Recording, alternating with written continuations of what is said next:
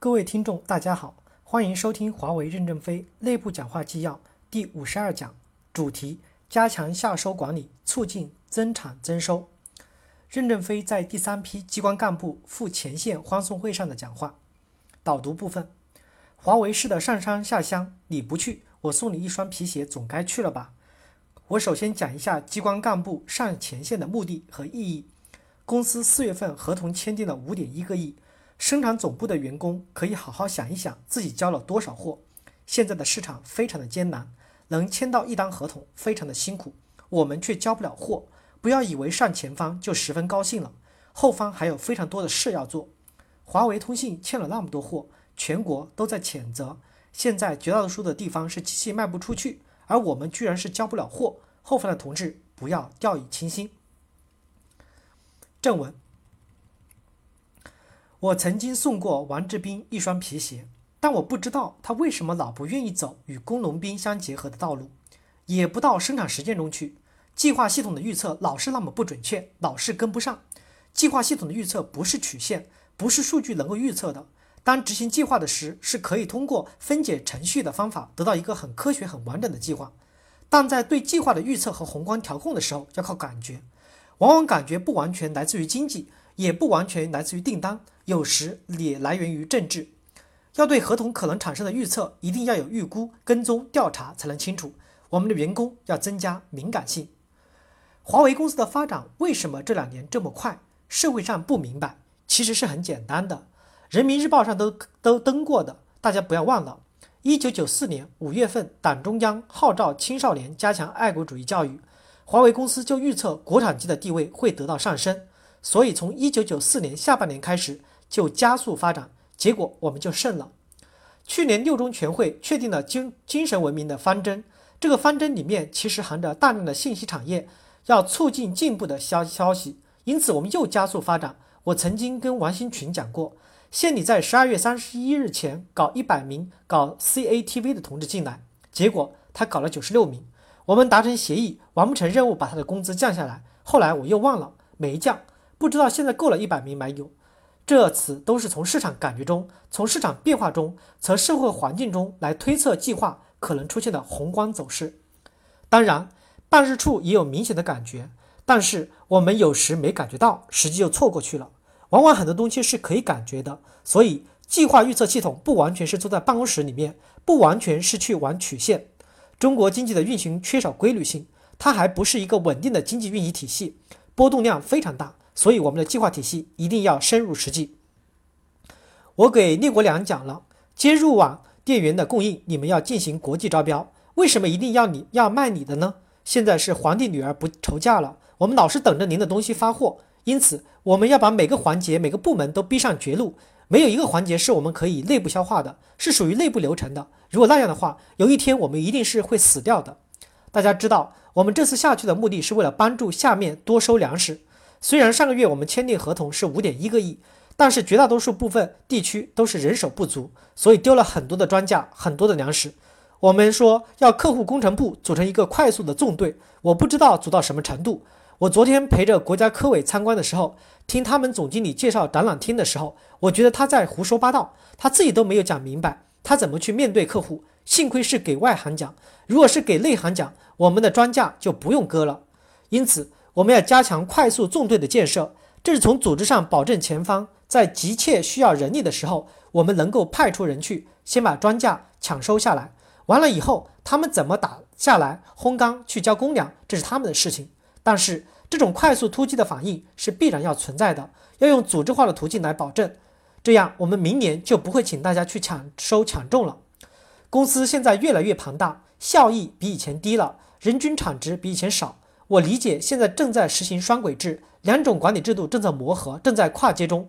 但我想，不能老跨下去，老磨没完吧？很多干部可以下去找找感觉。当然，目的还不是找找感觉，因为你不是作家，你不能下去搞创作，你必须去种庄稼、打粮食。如果从我们一到四月份的销售总量在九到十个亿来推算的话，我们全年的产值在在三十到三十五个亿，就意味着我们公司会丢失大好的光阴。如果我们今年的产值不能提高到四十五到五十个亿之间，我们的实力就不够壮大，不够壮大，我们就不能迈开九八年大踏步发展的步子，就不能实现整个战略上的大转移。大家知道，我们所有的发展都需要钱，都需要积累。我们如果今年的产值在三十五个亿的话，我们会倒退的。如果倒退了，我们明年可能就要放慢发展速度，而明年恰恰是我们应该加快发展速度的时候。结果我们要放慢发发展速度，我们就是叶公好龙。因此，一定要加强五六七这几个月的市场上升。因此，我们需要一大批有经验的干部下去。这次我们有很高职务的人下去。也就是当个办事处副主任，大家可能会觉得挺委屈。大家就要看到，我们前方的人有非常多的经验，他们读人的这本书不是你们学得到的，也不是你很快能够明白的。读书是容易的，读人是非常难的。因此，他们也是你的老师。当然，你们也把机关工作方法传下去，你们也是他们的老师。但是，你们更要更重要的看到，他们是你们的老师。所以，我们要加强相互之间的尊重，相互之间的合作，来推行多打粮食的计划。而且，我们每个个办部派遣去的地方，我们都有一点简单的策划，希望你们能就增强市场潜力做点贡献。大家不要光想到今年产庄稼就把肥料都吃光了，完了后明年就减产了，这不行。今年一定要增强市场潜力，把明年的市场做好，一定要耕好土地，施好肥料，明年才能更好的多打粮食。且有很多好的办事处，一定要占据高存网，为明年的大扩张做准备。第二个呢方面，要对新产品的新经济增长做出组织上、人员上的各种保障，充分使新的经济增长点能长大。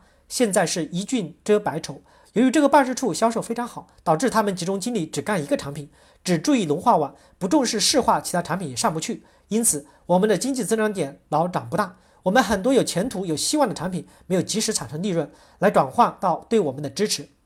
在市场潜力上，我们要多下功夫，我们要双方结合起来。前方、后方、后方都要结合起来，中研、中试、生产、企业管理各部门都要和前方结合起来。大家可以明显的发现，我们这两年管理上的变化和前两年有非常大的变化。我们非常强调技术一体化，打破了以前的封建割据。以前中研、中试、生产、用服各自为政，一方面技术不一体化带来了极大的工作量，浪费了非常多的人力；另一方面，由于新技术的传输速度不是非常好，导致我们公司的服务下降。我们今年的一个最大的特征是已经开始技术一体化的建设，同时大家也发现我们在推行管理一体化的建设，正在进行组织改革，也在进行组织行政体系一体化的建设，来充分保障我们将来市场潜力的增长。到了前方以后，我们的目的就一个：搬石头销教堂。这个教堂就是销售货款回收，后面就是市场潜力。我们只有这一个目的。我们的员工在下去之后，还要加强相互之间的交流。特别是我们有非常多的机关干部没有真正完整完完整整的基层待过，我也去过，但是我去了每个办事处待一天两天，有时连办事处的门都没有进就回来了。这样的下办事处，我就找不到办事处真正的管理感觉。因此，我们这次定的目标准是三个月时间，希望你们能抓紧这有效的三个月时间，能有所相互的促进和共同的进步。第二批员工上前线的时候，我刚好在国外没赶得回来送他们，我想他们回来的时候，我们补一补欢迎他们。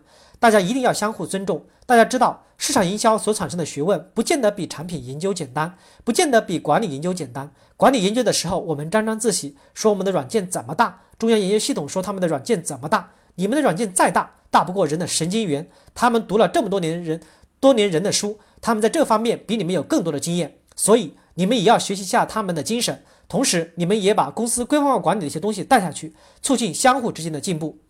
我这个人最大的特征，从来都是踏踏实实做事出来的。我曾经吹过牛，我说我要去喂猪，我绝对是喂猪状元，我不是开玩笑。问题是在我做事非常认真。现在大家能理解了，为什么我这个特别喜欢周进、周根生之流。我们是同流，我喜欢做实的人，我不喜欢那些冠冕堂皇不做事的人。我这辈子也是做过非常多的事，走过非常多的路，但每一天我做那么多的事都是非常认真。我们一定要真正的深刻认识这个事物以后。我们对这个事物的认识的分析才是中肯的，否则对管理的进步是没有任何意义、任何积极意义的。因此，下去的机关干部不要认为自己很了不起，不要自己认为自己满腹经纶，不要认为自己下去之后就可以对他们指挥一下。下去要从自己熟悉的事情做起，你熟悉什么就从什么事情做起。我们认为修教堂不一定是要搭混凝土框架。你去搬砖，你去砌砂浆，或者你去抹上灰，地板上刷上油漆，把卫生打扫干净，在地上种上草，都是修教堂。不要去做自己勉强的事情，不能以以己之短到那儿去发挥，这样我们派下去就没有意义了。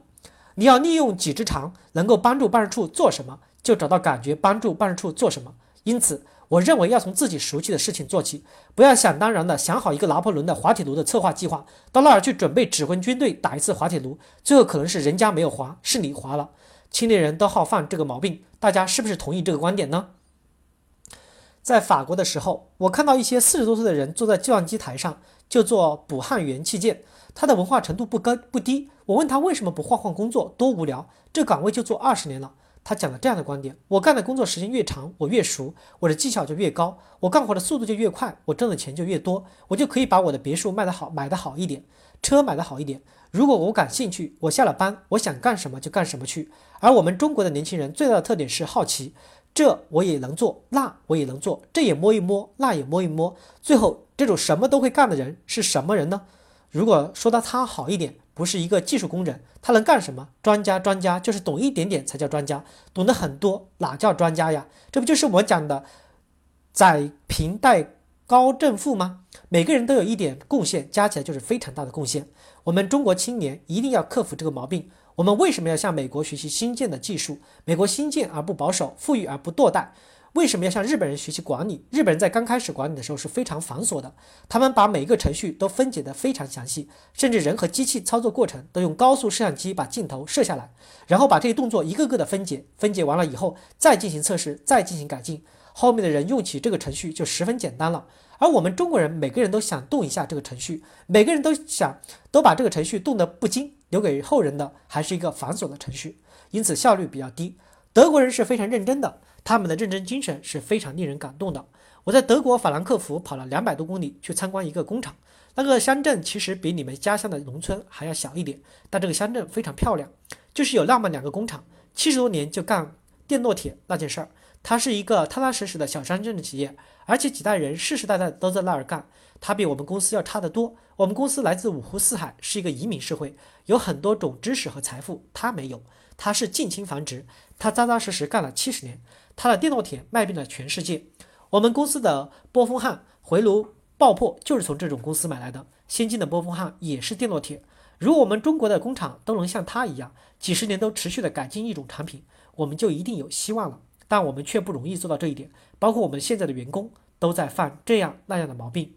因此，我认为要从自己熟悉的事情做起，要发挥自己的优势去帮助别人，而不要去形成人家的累赘，要去帮助办事处多打庄稼。而不要办事处拖着你，拖都拖不动，庄稼没打回来，还丢了一大箩筐。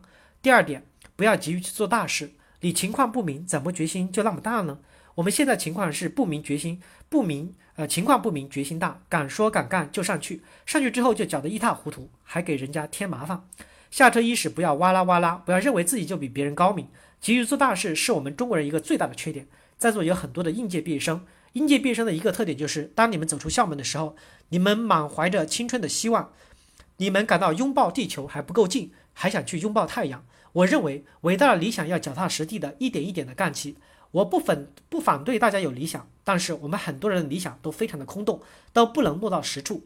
大家可以看看周静，干了那么多年，踏踏实实，在我们眼里应该把他当做一个英雄。